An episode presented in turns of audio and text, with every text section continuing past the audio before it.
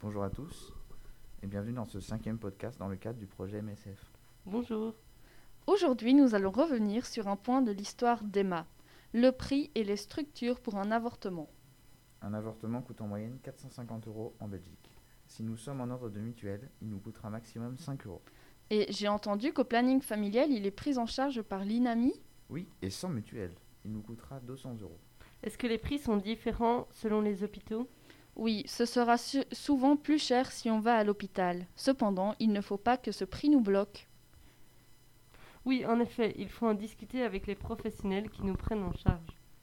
Est-ce qu'on peut aller dans n'importe quel planning ou n'importe quel hôpital Non, tous les centres de planning familial ne pratiquent pas l'IVG et il faut s'informer avant d'y aller.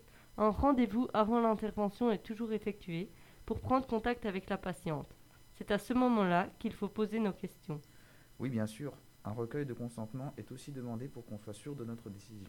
Puis-je faire n'importe quelle sorte d'IVG dans un planning familial Non, malheureusement, les plannings familiaux restent de petites structures qui ne savent pas pratiquer d'intervention chirurgicale majeure.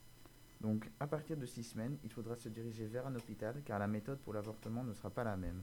Cependant, deux médecins doivent donner leur accord pour un avortement. Celui-ci peut se pratiquer jusqu'à combien de semaines Jusqu'à 12 semaines en contexte simple et 16 semaines en cas de viol.